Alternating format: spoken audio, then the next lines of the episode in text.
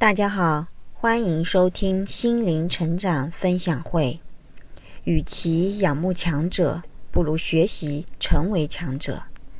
面对周遭那些比我们强大的人，我们不免心生敬仰的感叹，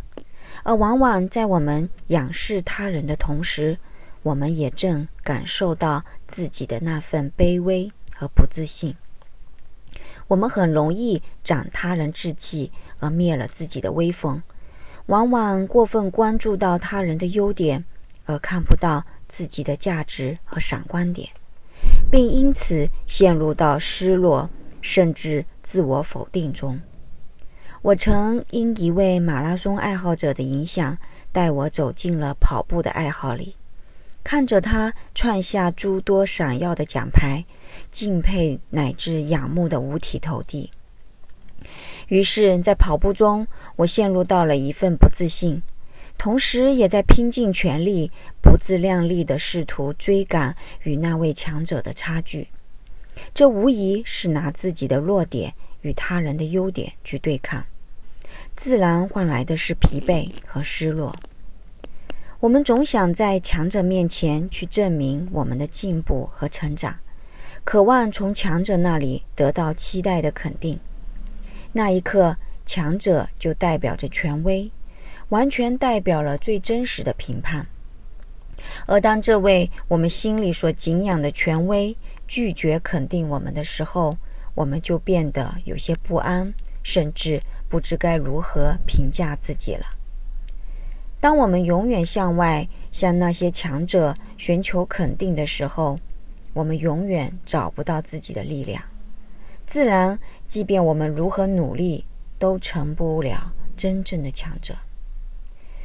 所谓的强者，自然是在某些方面强大，不可能是全能型的强者。当我们学会回来诚实的面对自己的不完美和闪光点时，我们不再需要向外对比，而是回来专注的肯定自己的价值和能力。也许在运动上，本就不是我的长项，无法创造他全马的成绩，就连半马对我而言也是遥不可及的目标。而我似乎也没有他那般的热情，那我又何必强求自己苦苦的追赶呢？对我来说，运动只需达到强身健体的目标，顺带塑身美体就满足了。但是每个人的生命中，总有那一两件事是我们愿意用尽全身的热情去完成的，即便没有收入，也没有掌声，而恰恰在这份默默的热爱中，我们总能找回属于自己的那份价值，并激发出源源不断的潜力，而这也构成了我们成为强者的一个标志。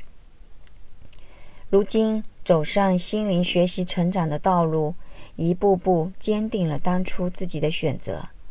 虽然这条路曾遭受很多朋友乃至恩师的质疑和不认同，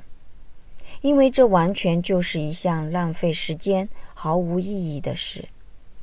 甚至被很多人误以为学习心灵成长就是失败者的专属。但是，只有自己才知道。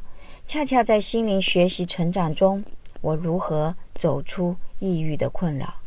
如何爱上自己的生活，又如何透过信念的改变，创造出更多的物质财富，